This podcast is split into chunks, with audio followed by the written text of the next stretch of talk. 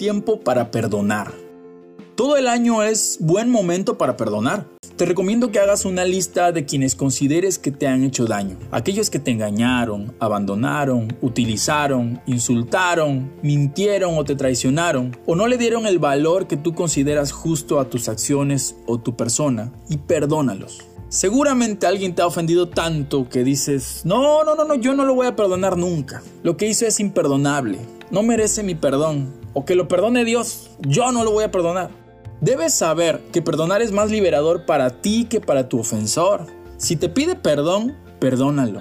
Habrá paz para ambos y regalar paz es un acto admirable que suma puntos a tu vida. Pero si tu ofensor no te pide perdón, perdónalo de todos modos. Él vivirá con la vergüenza de haberte ofendido o le causará rabia ver cómo tú estás en paz. En serio, date el regalo de perdonar.